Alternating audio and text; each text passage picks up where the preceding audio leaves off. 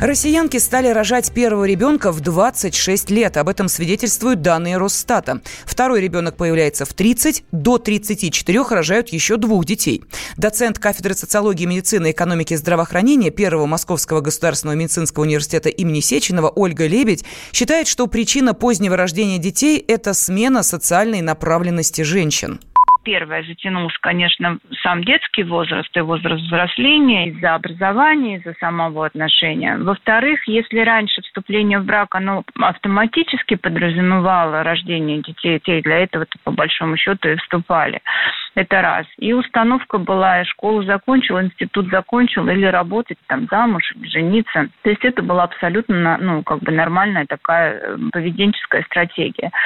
Сейчас и виды там брачного поведения, сексуального поведения, там репродуктивного поведения, рождения детей, они настолько разорваны, и это можно делать не в браке, а как, как угодно. Поэтому все не торопятся, да, тем более женщины, когда сейчас а, установки себе делают, я сама там выучусь, я сама мне нужно состояться, то она, естественно, предпочитает для себя жизненный выбор, что я сначала встану на ноги, я там заработаю, а потом уже буду думать о семье. Врач-гинеколог-эндокринолог Ирина Филатова рекомендует рожать раньше. Дело в том, что физиологически женщина детородного возраста, вообще детородный возраст, это с 18 до 25 лет. Сейчас в силу социальных обстоятельств женщины стали рожать позже. Но с позиции физиологии после 25 лет организм начинает стареть. Понимаете? И, то есть клетка уже стареет. И чем позднее они начинают вступать э, в родовой процесс, тем больше может быть осложнений. Потом не забываем мы о том, что когда мы сначала живем, э, расти, э, растем, да, потом мы начинаем, как бы этот рост идет регресс клетки. Мы накапливаем определенный багаж, опыт негативный ну, работы органов, где-то появляются какие-то проблемы, где-то проблемы там с кишечником, да, со временем, где-то проблемы там холециститы с печенью, там, это не из-за того, что э, что-то не так, а из-за того, что мы просто неправильно живем. Это фастфуд, это, значит, стрессы, это неправильное питание, когда мы утром можем забыть поесть и приж... кушаем только вечером на ночь или вообще забываем поесть, ну, понимаете. Вот. То есть это все сказывается на том, что организм женщины может неправильно переносить беременность. Конечно, лучше рожать чуть-чуть раньше. Ранее ученые Цюрихского университета провели масштабные исследования и выяснили, в каком же возрасте женщинам лучше рожать. Оказалось, что лучше всего планировать ребенка с 25 до 30 лет, так как именно в этот период в организме появляются некоторые физиологические особенности, способствующие благоприятному появлению малыша на свет.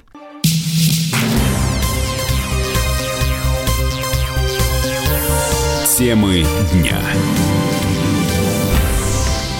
студии Елена Фонина. Включение Японии на картах южной части Курил в свой состав неправомерно. Такое заявление сделала официальный представитель МИДа Мария Захарова. Она отметила, что действия Токио отравляют атмосферу отношений с Россией. Нужно задать вопрос всем тем, кто проводит подобные а, либо акции, либо делает это по незнанию или просто в связи с отсутствием а, понимания исторических реалий, а, нужно задать вопрос, а, кому на пользу идут подобные действия. Я вам могу сказать точно а, не на пользу ни двусторонним отношениям, да мне кажется, и вряд ли они идут на пользу самому Токио.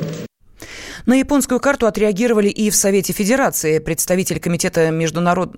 Председатель Комитета международной политики Андрей Климов утверждает, что Москве не стоит вестись на провокацию, но ноту протеста предъявить необходимо. Не то, чтобы они это делают вот просто, знаете, вот сидели, сидели и сделали, а просто каждый раз, когда есть повод, они это делали и будут делать до тех пор, пока не будет окончательного э, решения этого вопроса юридико-правового для них. Для нас тема давно закрыта. И мы говорим о том, что можно любые сложные вопросы решать только при создании должной атмосферы. А такого публикации они эту атмосферу портят. Традиционно а после таких вот э, публикаций э, происходит обмен нотами, но есть силы в Японии, не только в Японии, кстати сказать, которые очень заинтересованы, чтобы между нами обстановка не разряжалась и накалялась.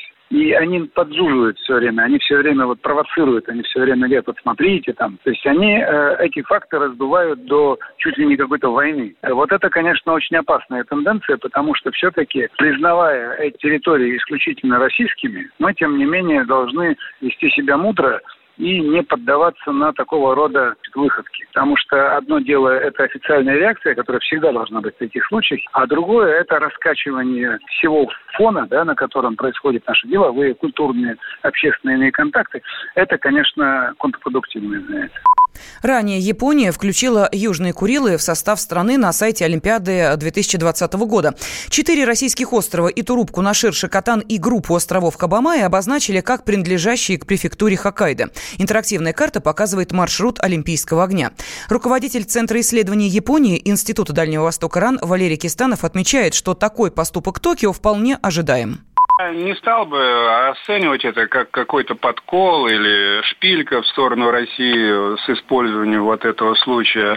Это принципиальная японская позиция. Она заключается в том, что четыре южно-курильских острова являются исконными японскими территориями. Они незаконно оккупируются Россией, и Россия должна их рано или поздно вернуть. Если вы посмотрите на все японские карты, то там они обозначены как японская территория. Поэтому, ну, было бы, наверное, для японцев естественно и на сайте Олимпийского комитета тоже обозначать ту карту, которую они, так сказать, рисуются с, с времен окончания Второй мировой войны.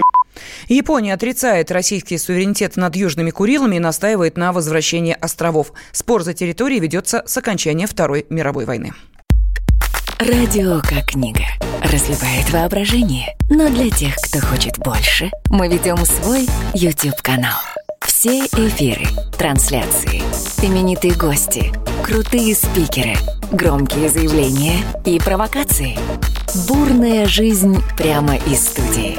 Радио «Комсомольская правда». Надо и сто раз услышать, и один раз увидеть.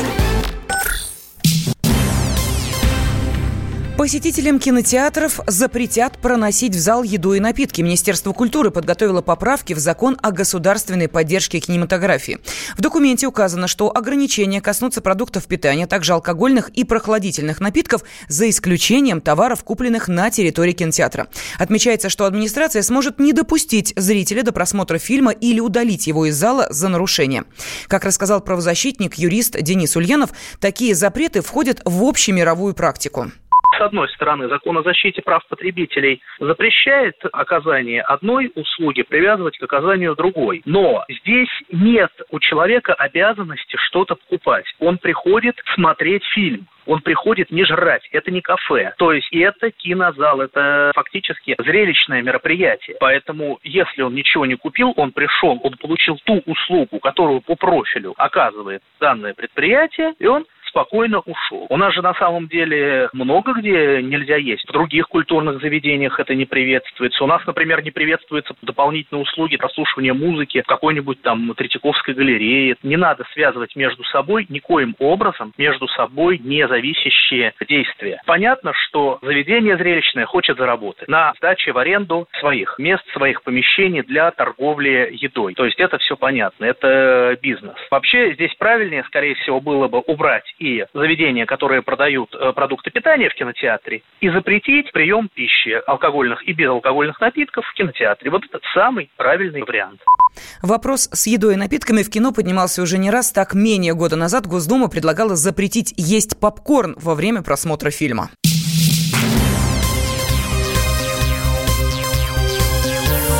Темы дня студии Елена Фонина. Французский депутат потребовал от России выплатить царские долги. Франсис Веркамер заявил, что потомки разоренных владельцев облигаций даже через сто лет хотят возврата вложенных денег. Речь идет о ценных бумагах, которые Российская империя выдавала во второй половине XIX века. По мнению французского депутата, Париж должен принять меры для окончательного решения вопроса по российским выплатам. Историк Евгений Спицын утверждает, что никаких юридических оснований для подобных требований нет. Советский Союз не выплачивал по этим облигациям и правильно делал. Глава нашей делегации, нарком иностранных дел Григорий Васильевич Чечерин сказал, что советская сторона примет претензии западных стран при условии, если они, в свою очередь, выплатят э, Советской России деньги за тот ущерб, который был нанесен ими в годы иностранной интервенции и гражданской войны. Эта сумма значительно перекрывала долги царского правительства и временного правительства западным кредиторам. Западные страны, прежде всего Великобритания и Франция, отказались. Теперь то, что касается ситуации, которая возникла после крушения Советского Союза. Французы, прежде всего, хотя не только французы, они опять предъявили эти претензии. И наша сторона, к сожалению, в 90-х годах принял эти претензии. Тогдашний глава правительства Виктор Степанович Черномырдин подписал с французами соответствующие соглашения. И мы выплатили по а, этим облигациям, я сейчас точно не помню сумму, но что-то порядка 400 миллионов долларов. И вопрос как бы считали закрытым. Все. Но периодически, значит, в той или иной стране, значит, появляются любители опять поднять на щит этот вопрос и поспекулировать на нем.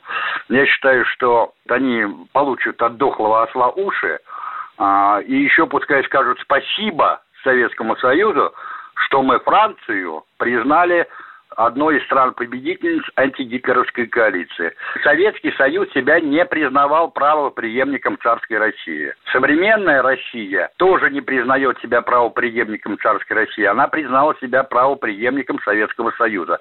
С юридической точки зрения никто никому ничего не должен выплачивать. В прошлом году СМИ сообщали, что сотни тысяч французов добиваются от России выплат по облигациям царских времен общей стоимостью около 30 миллиардов евро. Они аргументировали свои претензии тем, что Россия далеко не банкрот. Комсомольская правда представляет. Как тебя зовут? Давид Шнейдров Давид. Почему тебя назвали Давидом? Мама говорила, что звезда родилась. Давид, мы делаем тебе предложение, от которого невозможно отказаться. Синяя или красная таблетка? Я возьму большой куш. Окей, тогда ты пустишься во все тяжкие. Мы всегда платим долги. Самые лучшие фильмы и сериалы по субботам в 9.00 с Давидом Шнейдеровым. Целых два часа смотрим кино по радио.